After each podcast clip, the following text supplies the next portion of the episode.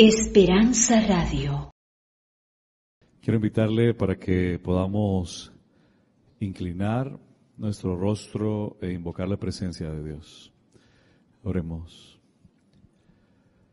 Amado y buen Dios, a ti, mi Señor, en esta noche queremos alabar y glorificar tu nombre.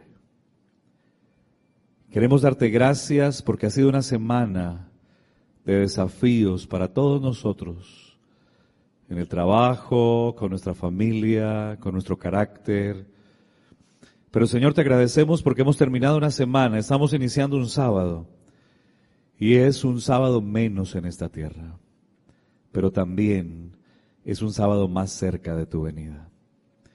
Te agradecemos, oh Dios, tal vez vivimos momentos difíciles, pero hoy hay descanso.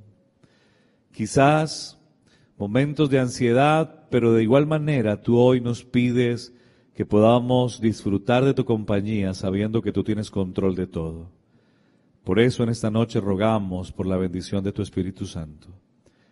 Y te pedimos que en nuestra mente, en nuestro corazón, pueda ser sembrada una semilla de esperanza que pueda dar fruto y que podamos disfrutar, Señor, durante el tiempo que podamos vivir y durante el tiempo que tú vengas y por la eternidad, Señor. Bendícenos hoy, bendice esta iglesia, en el nombre de Jesús. Amén, Señor. Amén. Mis hermanos, quiero antes de iniciar nuestro tema en esta noche, nuevamente agradecer por la bendición que ustedes nos han permitido vivir y ha sido una experiencia muy linda para honra y gloria de Dios. Así de que de parte de mi esposa y de este servidor, un abrazo a todos, gracias. Ya mañana eh, terminaremos nuestro servicio en este lugar eh, y tendremos que ir de regreso a nuestro país a seguir trabajando para que el Señor venga pronto a esta tierra. Ese es nuestro deseo, es lo que queremos. Mañana con la ayuda de Dios tendremos personas que han decidido pactar, han decidido entregarle su vida al Señor. Y quiero decirle que todavía hay oportunidad para aquella persona que por alguna razón no lo ha hecho, por alguna idea, algún paradigma, porque ha tenido temor o de alguna manera ha creído que no es el tiempo, déjeme decirle que es el tiempo de entregarle nuestra vida al Señor. Que hoy es el tiempo oportuno para avanzar en nuestra decisión. Y que no debemos esperar, sino al contrario, avanzar rápidamente, porque los tiempos son rápidos los tiempos son peligrosos y los tiempos se acortan cada vez más. En esta noche quiero hablar de un tema, quiero pedirles si lo podemos enfocar, y quiero hablarles de un tema que creo que es de bastante importancia para todos nosotros hoy.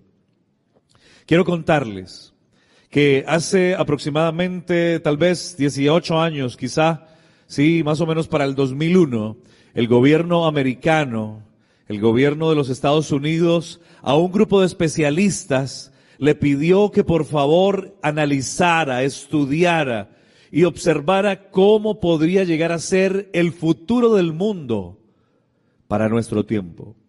Así es de que ellos tendrían que ver diferentes etapas del mundo en diferentes tópicos o facetas. Dar un informe, dijeron que la población del mundo para este tiempo estaría tal vez sobre los 7.200 millones de habitantes contra los 6.100 millones del año 2000. Eso significaría un incremento de 1.100 millones.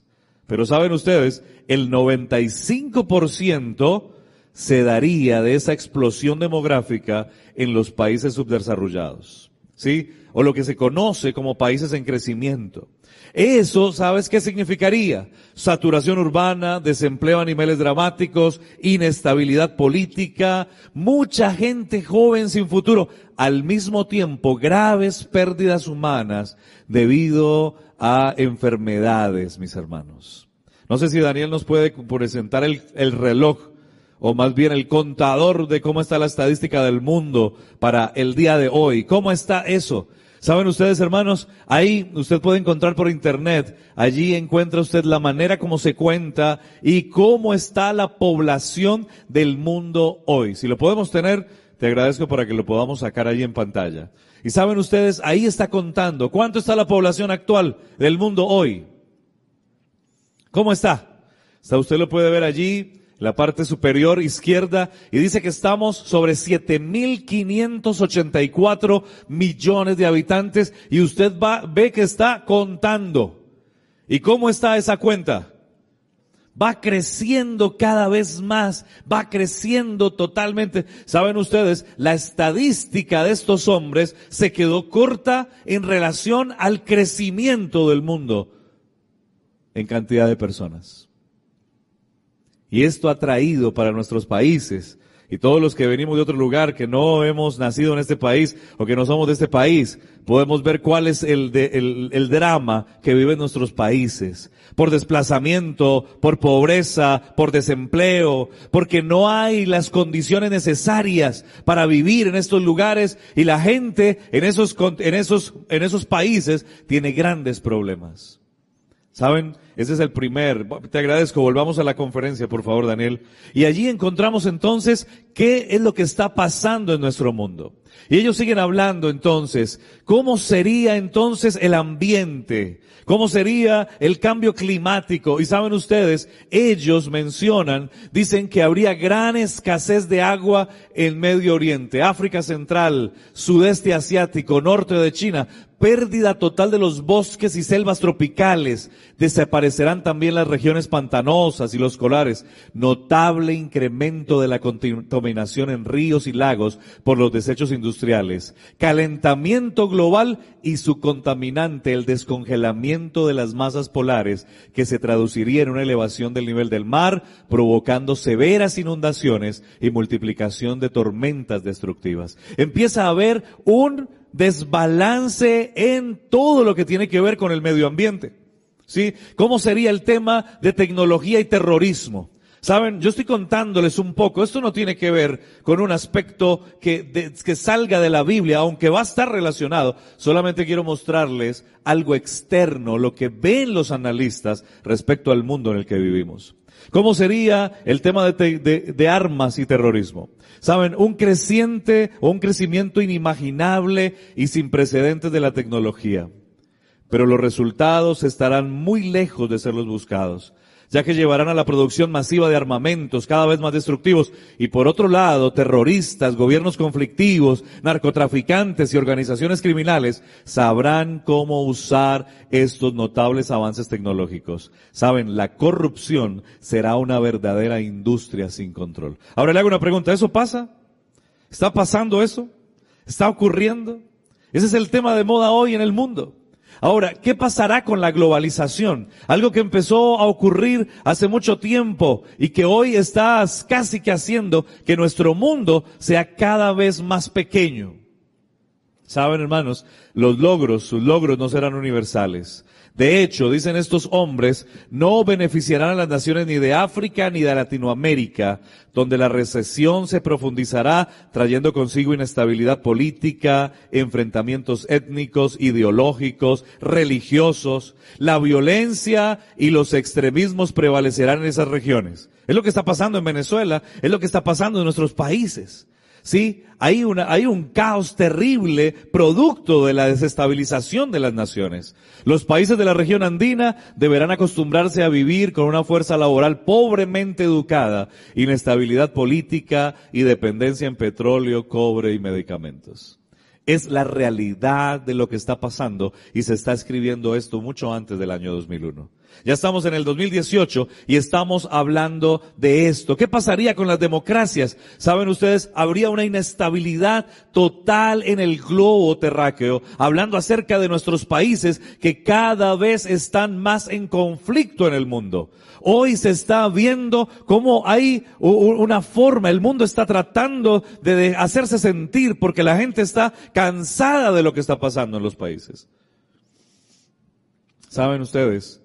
Esto es lo que nos deja ver, queridos amigos, ¿sí? Lo que nos deja ver es algo muy interesante. Y quiero avanzar porque eh, quiero darle paso a lo que tiene que ver con el tema bíblico.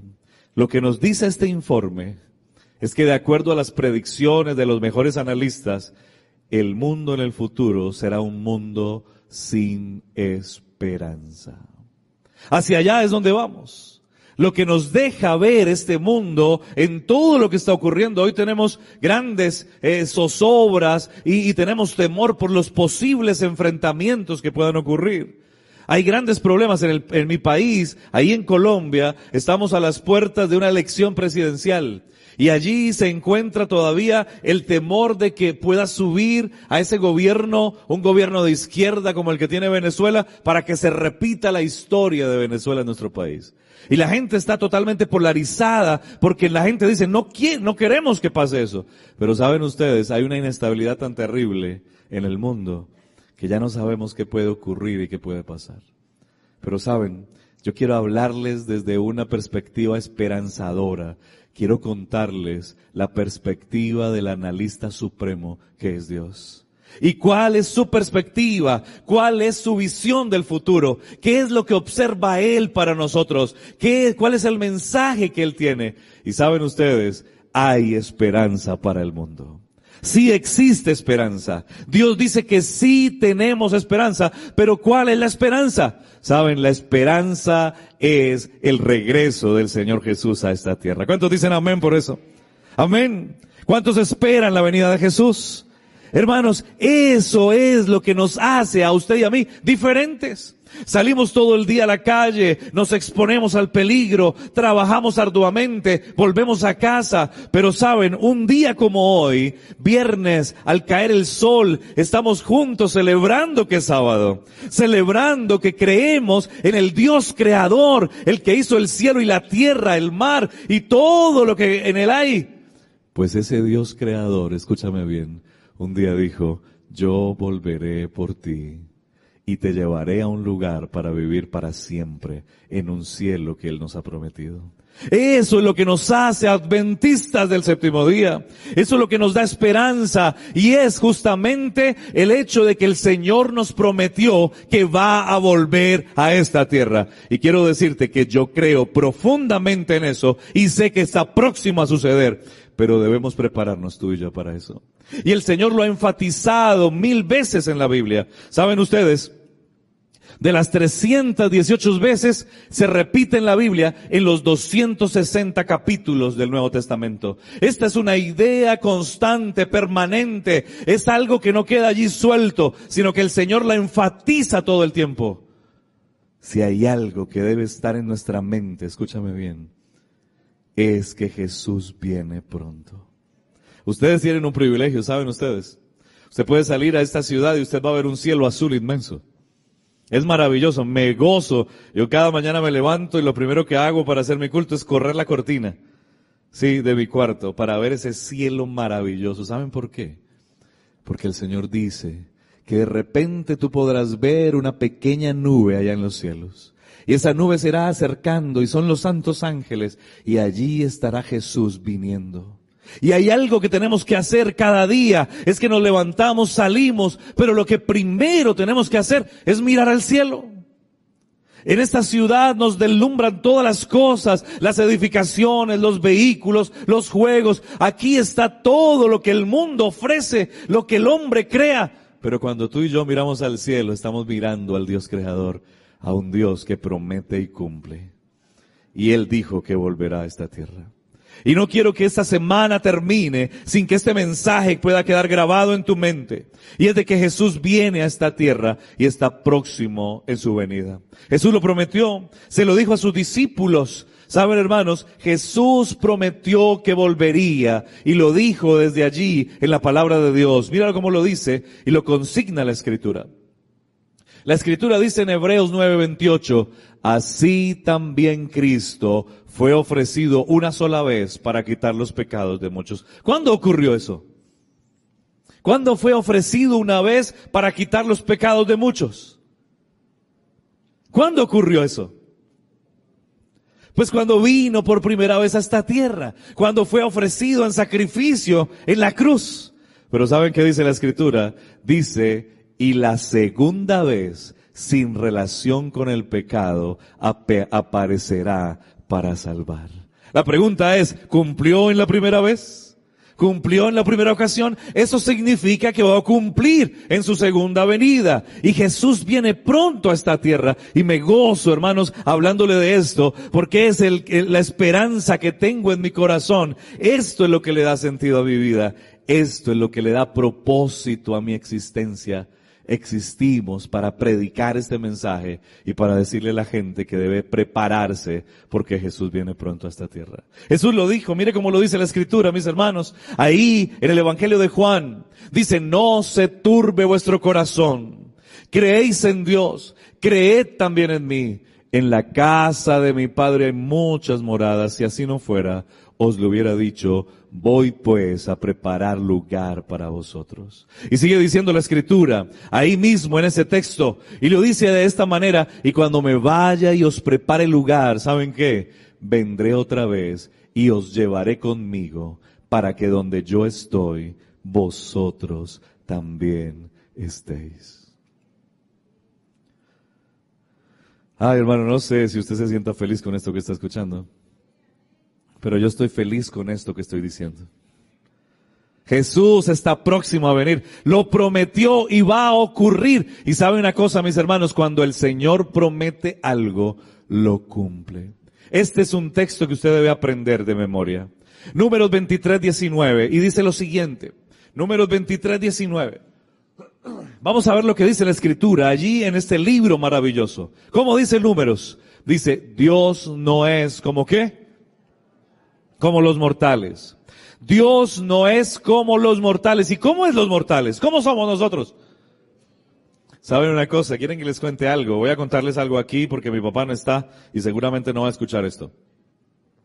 Pero sabe una cosa, cuando yo estaba eh, muy pequeño y estaba estudiando ahí en mi país, mi papá quiso animarme para que pudiese eh, esforzarme y tener buenas calificaciones. Y entonces él me dijo, mi hijo, mira, vamos a hacer una cosa. Si tú este año lo ganas y todas tus calificaciones son altas y te dan la felicitación en el colegio, pues entonces yo voy a darte un regalo. ¿Y saben qué andaba anhelando yo? Yo quería una bicicleta. Yo no tenía una bicicleta. Así de que yo quería una bicicleta y él me dijo, te la voy a regalar. No te preocupes, este año y me esforcé y hacía todo lo que tenía que hacer. Mis calificaciones eran altas. El último día en el colegio, él fue y yo le dije, papá, tienes que ir tú. Y él fue al colegio y la maestra le dijo, ah, déjeme decirle, caballero, que usted tiene un excelente hijo. Mire esas calificaciones. Y yo me sentía feliz, pero yo sabía que iba a venir una bicicleta. Cuando mi papá vio las calificaciones, me miró me miró y me dijo, te felicito, de verdad que te has esforzado. Pero déjame decirte una cosa, si este próximo año tú elevas tus calificaciones y te va bien, ¿sabes qué voy a hacer? Voy a regalarte una bicicleta. Yo era un niño y saben, el niño, los niños siempre tenemos una esperanza en nuestro corazón. Siempre recibimos las cosas de la mejor manera. Así es de que yo le dije, bueno papá, voy a esforzarme este año. Yo no entendía por qué él no me había dado la bicicleta, pero sin embargo le creí y le dije, está bien, me voy a esforzar este año. Pero empecé a crecer y el siguiente año y nuevamente las calificaciones altas, nuevamente está allí todo. Y cuando llega mi papá y recibe la calificación, él dice, ah, hijo, qué bendición, te felicito por esas calificaciones. De verdad que sí. Mira, si te esfuerzas, el próximo año te voy a dar una bicicleta. Cuando él me dijo eso, yo lo miré y yo ya no le creí a mi papá. Yo le dije, no, ya esa bicicleta está como embolatada, decimos nosotros. Se perdió esa bicicleta. Gracias, hermano, muy gentil. Así es de que pasaron los años, déjeme decirle, y nunca tuve mi bicicleta. Pero crecí, tuve la oportunidad de ir a estudiar teología, me hice pastor,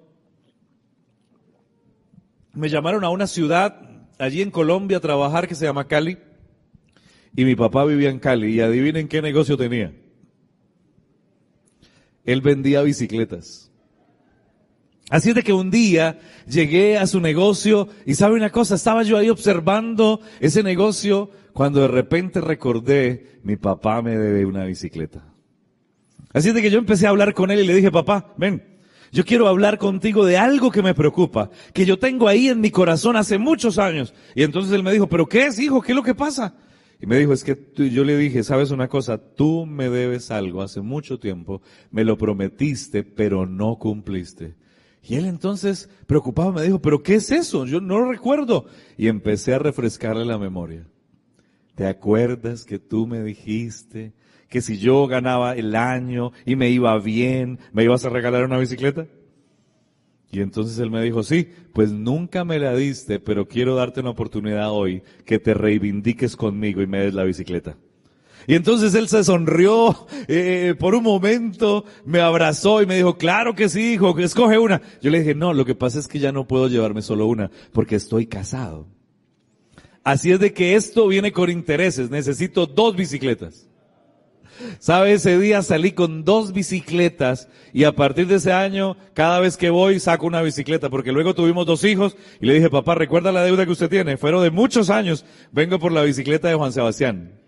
Saben, este año en febrero estuvimos ahí en Cali con mi esposa y con mis hijos y fuimos a reclamar la cuarta bicicleta, que es la de Andrés David, mi hijo pequeño.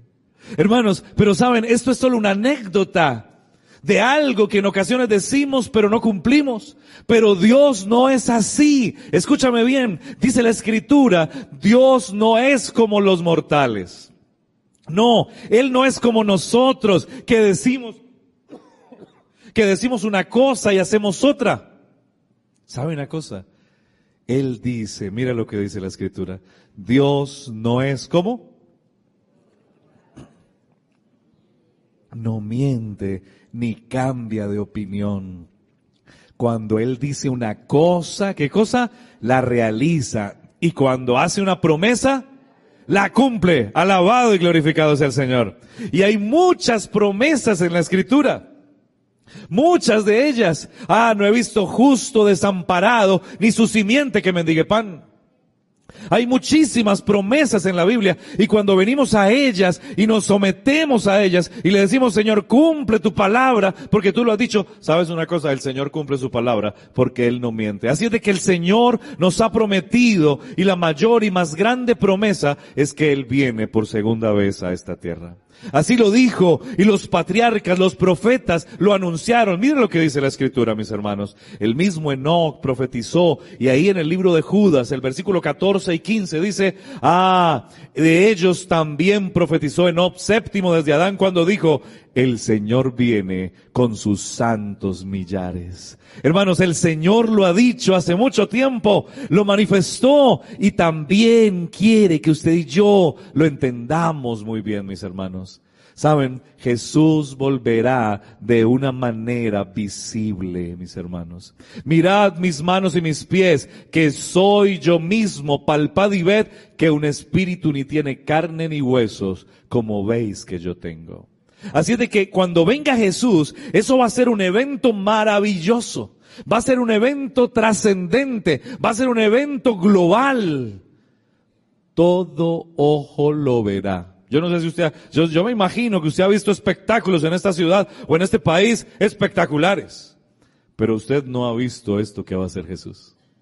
Usted no ha visto esto que va a hacer Jesús porque todo el ingenio y la innovación del cielo se va a volcar para que el ser humano, todo ser humano en esta tierra, vea a Jesús cuando venga por segunda vez. Esto va a ser el gozo más grande que este mundo puede llegar a vivir. Y sabe una cosa, lo mejor es que usted y yo podemos estar en VIP para recibir al Señor Jesús. Es una decisión que debemos tomar. Pero es una decisión personal que tú, que yo, que podemos tomar y es estar ahí preparados para su venida. Hermanos, la Biblia nos habla incesantemente, incesantemente de la forma como vendrá Jesús. ¿Saben lo que dice la escritura? El libro de Hechos, el capítulo 1, versículo 9 al 11 dice que mientras que todos los discípulos estaban ahí observando que Jesús ascendía al cielo, dice, mientras miraban fijamente cómo iba al cielo, se pusieron junto a ellos dos varones vestidos de blanco y le dijeron, este mismo Jesús que ha sido llevado de vosotros al cielo, volverá del mismo modo en que lo habéis visto ir al cielo. Oye, qué maravilla, mis hermanos. Jesús vendrá ahí en las nubes de los cielos, empezará a descender, a descender, a descender y ocurrirán milagros maravillosos en la vida de cada una de esas personas que estaremos listos para ese momento. Su venida será visible, dice la escritura. Mateo 24, 30 dice, y entonces aparecerá en el cielo la señal del Hijo del Hombre y todas las naciones de la tierra se lamentarán y verán al Hijo del Hombre que viene sobre las nubes del cielo con gran poder y gran majestad, mis hermanos. Ah, hasta los impíos, hasta los no creyentes, los que crucificaron a Jesús, se levantarán para verle venir. Dice la escritura en Apocalipsis 1.7, mira lo que dice. Dice, mirad que viene con las nubes y todo ojo le verá, aun los que lo traspasaron y todos los linajes de la tierra se lamentarán por él. Así es de que esto no será algo que ocurra aisladamente. No es algo que va a ocurrir y que solo unos se van a dar cuenta y otros no. No, este es un evento global. Este es un evento majestuoso que el mismo universo gozará, mis hermanos, cuando venga Jesús por segunda vez. Usted y yo no nos podemos perder eso. No podemos perdernos eso. Será la gran bendición y la más grande bendición la que podemos gozar y es ver a Jesús. Saben hermanos, mi sueño, yo quiero contarles eso y les pido que oren por mí. Mi sueño es ver a Jesús cuando venga. Pero cuando le digo que ese es mi sueño, ¿saben por qué? Porque yo no quiero conocer la muerte. Yo quiero estar en pie cuando Él venga. Y quiero verle y levantar mis brazos y, alabar al Señor porque Él viene en las nubes y me ha dado ese privilegio. Eso es lo que yo le he pedido al Señor que haga conmigo. Ojalá, ojalá esta generación tenga ese privilegio. Ojalá esta generación y no tengamos que esperar más, sino que podamos vivir el gozo de la salvación, hermanos, porque eso será realmente la esperanza para este mundo, mis hermanos. Ah, pero no solamente nosotros nos gozaremos con su venida. ¿Saben quiénes están deseosos y anhelantes de que esto pase? Los santos ángeles del cielo, mis hermanos. Mira lo que dice la escritura. Cuando el Hijo del Hombre venga en su gloria y todos los santos ángeles con él, entonces se sentará en su trono de gloria, mis hermanos. Yo me imagino a los ángeles observando y cuando de repente se encuentran con el Señor, ya, ya es tiempo de ir. Ya queremos ir, mira, pero están sufriendo, por favor, vamos. Vamos.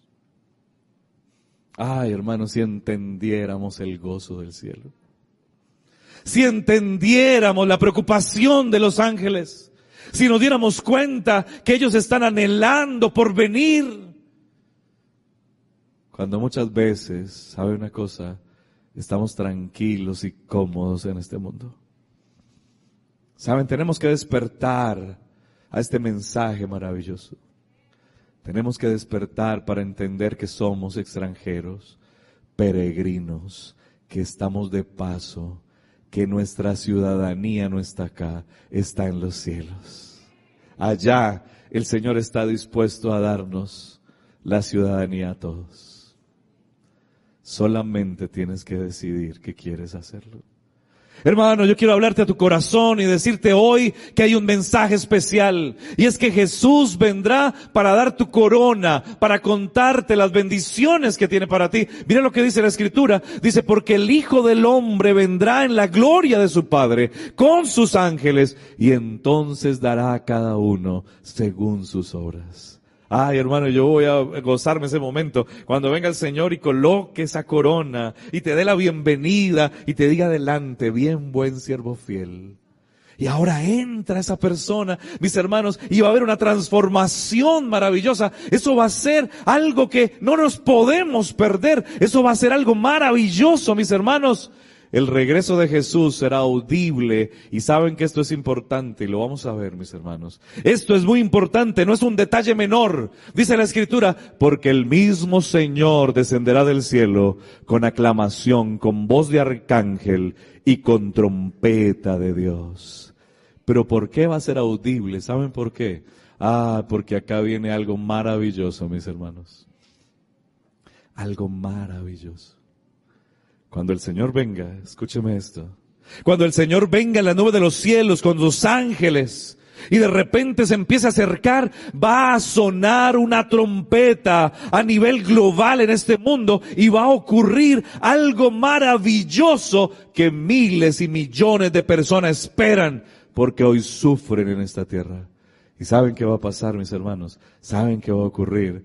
Los muertos en Cristo resucitarán primero. Oye, qué maravilla, qué bendición. Ah, cuando recordamos ese momento triste que tuvimos que estar ahí en la tumba, ahí en el sepulcro, ahí en ese lugar que no es agradable estar, acompañando a nuestros familiares, a nuestros amigos, a personas que amamos y que tuvimos que dejar ahí en la tumba y luego irnos con el dolor de la pérdida Qué momento tan triste.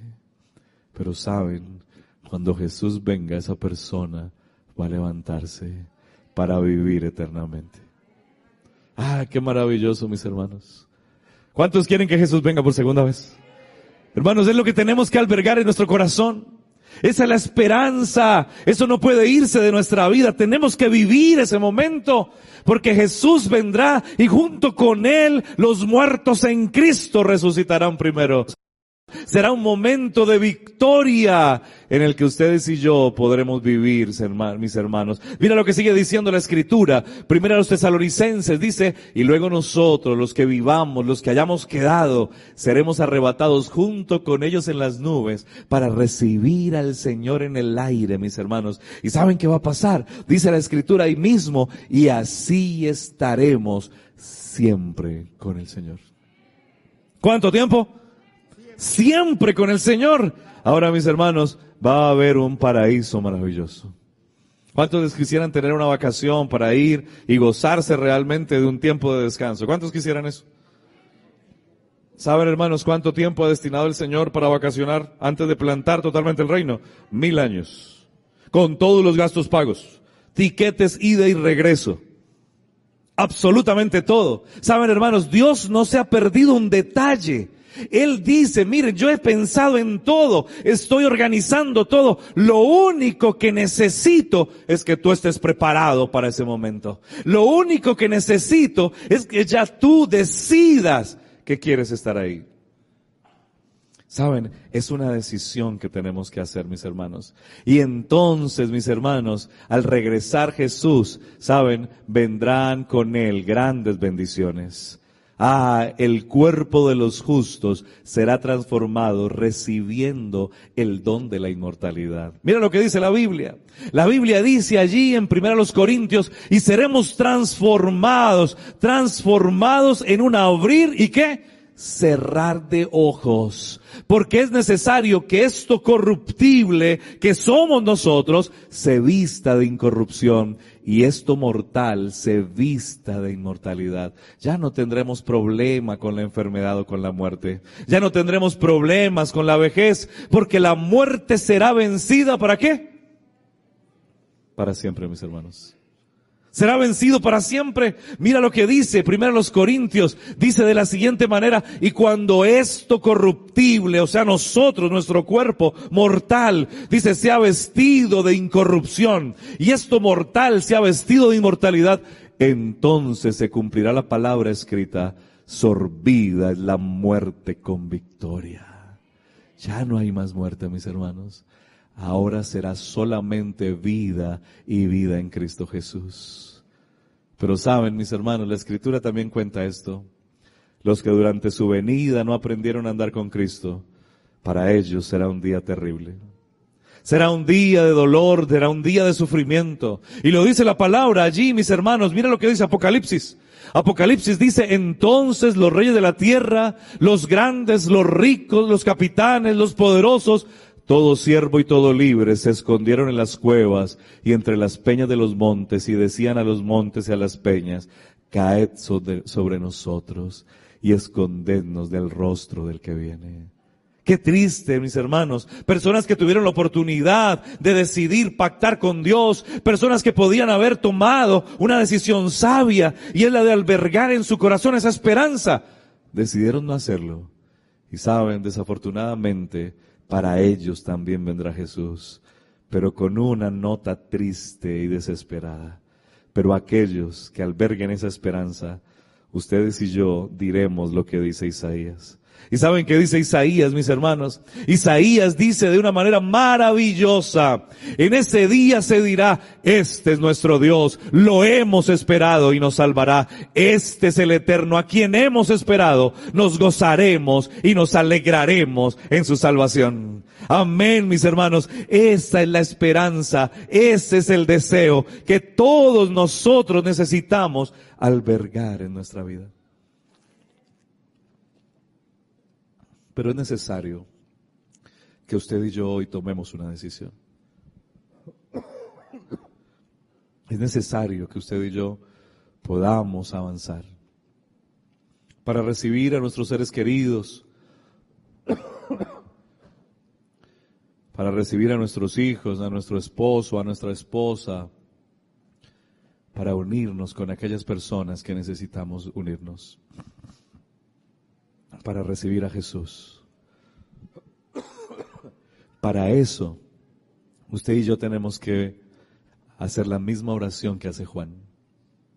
¿Saben cuál es? El que testifica de estas cosas dice, ciertamente vengo en breve. Amén. Ven, Señor Jesús. ¿Cuántos quisieran decirle al Señor, ven, Señor Jesús? Permítame, hermano, esta es mi última noche acá, yo no puedo dejar de hacer esto. Pero yo quiero invitar a aquellas personas que quisieran hoy decirle al Señor, yo quiero aceptarte como mi Salvador personal. Yo quiero hoy definir mi vida contigo. Tal vez no lo he hecho, pero hoy quiero hacerlo. Mañana voy a ser bautizado.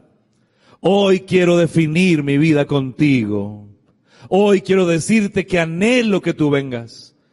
Hoy quiero decirte que quiero ser un seguidor con la esperanza en el corazón de tu venida. Hay alguien hoy aquí en este lugar que quiere decirle, Señor, yo quisiera entregarle mi vida a Jesús. Yo quisiera que tú entres a mi existencia. ¿Hay alguien así en esta noche? Porque yo quiero orar por usted en esta noche. ¿Hay alguien así? Que levantando su mano quiere decirle al Señor, yo quiero entregarle mi vida a Cristo Jesús. Yo quiero avanzar en esa decisión. Quiero ser bautizado. Quiero avanzar como aquella persona que necesita y anhela de ti. ¿Hay alguien así? Ahí hay una jovencita atrás que levanta su mano. Qué lindo. El Señor dijo, dejad a los niños, venid a mí, no se los impidáis, porque de los tales es el reino de los cielos. ¿Hay alguien más en esta noche que ha sido invitado tal vez a ese lugar y que su corazón necesita de eso. Amén. Dios te bendiga y te guarde. Acá hay una familia linda. Qué lindo es eso. Qué lindo. Hay una familia que va a entregar su vida al Señor. No solamente uno, sino todos ellos van a avanzar en su decisión. ¿Hay alguien más aquí que quisiera decirle al Señor, sí, ciertamente vengo en breve. Ven, Señor Jesús. Yo quiero que vengas pronto a esta tierra pero quiero estar preparado para ese momento. ¿Hay alguien más que en este lugar, levantando su mano, quiere decirle al Señor, yo quiero entregarle mi vida a Cristo Jesús? Ese es el momento oportuno, ese es el momento de salvación. Y si hay alguien así, yo quiero invitarte, porque sé que tu corazón está palpitando, porque sé que tu mente está activa trabajando, porque sé que deseas avanzar. Solamente permite que Dios obre en ti ese milagro. Hoy hay un lindo especial que va a ser entonado. Y yo quiero invitarte a que tú escuches ese especial. Que lo escuches. Porque va a ser la invitación musical a que tú vengas a este lugar para que oremos juntos. Porque Jesús te está invitando a que vengas a este lugar. Vamos a escuchar este hermoso himno y aún, amén, Dios te bendiga y te guarde. Y aún, si tú lo deseas, ahí donde estás, puedes o levantar tu mano o colocarte en pie en la medida que vas escuchando, porque hoy es un día de victoria para ti. No te resistas al Espíritu. Olvídate de los que estamos acá, olvídate de la gente y solamente recuerda, que esta es una invitación de Jesús para tu vida.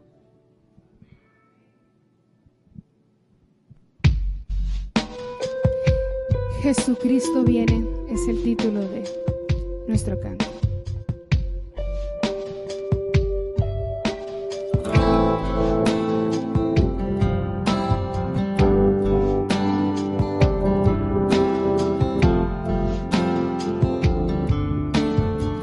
Sin duda, la segunda venida de Cristo es el evento más esperado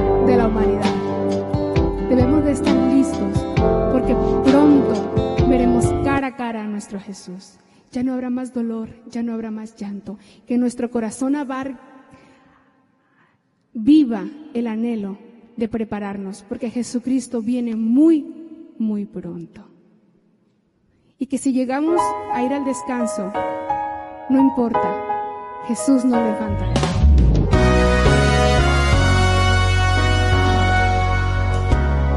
Levantemos nuestras voces para anunciar que Jesús viene a la tierra por segunda vez. Hay millones de personas que no tienen paz, pues no saben que Jesús nos viene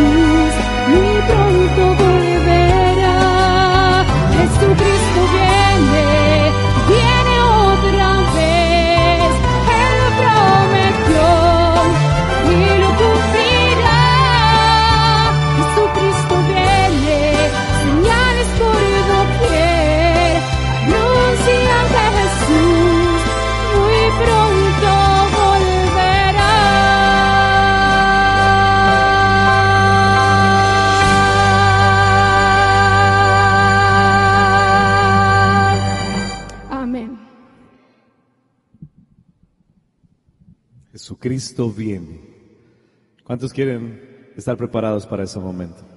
Yo quiero hacer una oración en esta noche. Quiero invitar a aquellas personas que levantaron su mano, aquellas personas que se colocaron en pie. Voy a invitarles para que vengan acá. Vamos a orar juntos hoy. Pero también es una invitación para la iglesia, para renovar ese pacto con Cristo Jesús. Ven hasta acá. Vamos a orar juntos. Aquellas personas que han decidido entregarle su vida al Señor, acérquense por favor. Voy a invitarles para que oremos juntos en esta noche y para que podamos hallar un pacto de amor diciéndole al Señor que vamos a estar preparados para su venida. Pero quiero invitar a aquella persona que está ahí y que desea, anhela y quiere también pactar con Cristo Jesús, hacer ese pacto eterno porque no lo ha hecho. Quiero invitarle para que venga acá. Vamos a orar juntos en esta noche. No tenga temor. Esa princesa ha levantado su mano. Acerque por favor con ella. Ella quiere venir. No le, no le impidan que venga. Acérquese con ella. Gracias. Hay que permitir que los niños se acerquen al Señor Jesús. Pero quiero invitar nuevamente. ¿Hay alguien más en esta noche, en este lugar, que quisiera avanzar con su decisión? De decirle al Señor Jesús, yo quiero entregarte mi vida.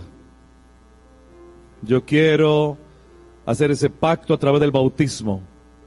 Yo quiero estar preparado para ese momento. ¿Hay alguien así? Si usted les levanta su mano, yo voy a ir gustosamente para acompañarle hasta acá. ¿Hay alguien así que desea, que está luchando tal vez en su corazón? Si hay alguien que está luchando, hermano, este es un pacto con Dios, no conmigo. Yo voy de paso solamente. Pero el Señor me ha pedido que haga este llamado a la iglesia. Y no quisiera cerrar sin darle la oportunidad a alguien más. Tal vez tú conoces este mensaje hace mucho tiempo, sabes qué debes hacer, pero has estado ahí inmóvil en esa decisión. Si hay alguien más, yo quiero invitarle para que venga a este lugar. ¿Hay alguien más así? El Señor dijo, vengan a mí todos los que estén trabajados y cargados, que yo os haré descansar. Voy a invitarle para que oremos en este momento. Vamos a orar y vamos a pedirle al Señor su bendición. Oremos. Bendito Dios, eterno Padre,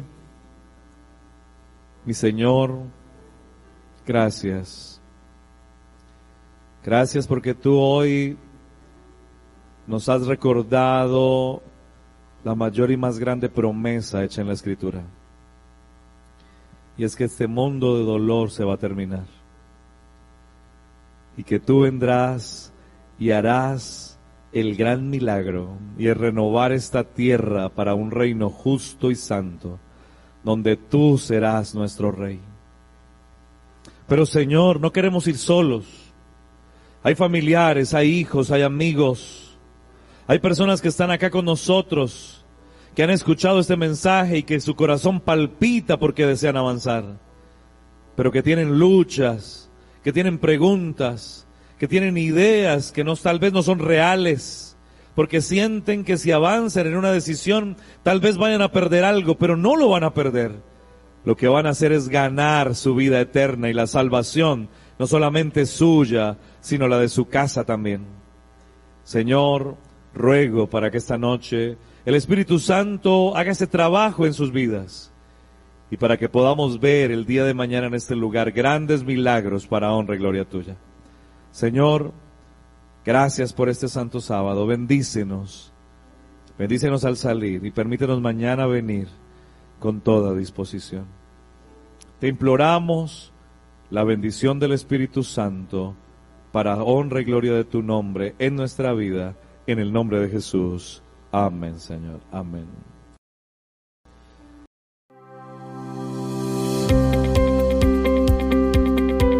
Esperanza Radio. Siga disfrutando de nuestra programación en www.esperanzaradiolv.com.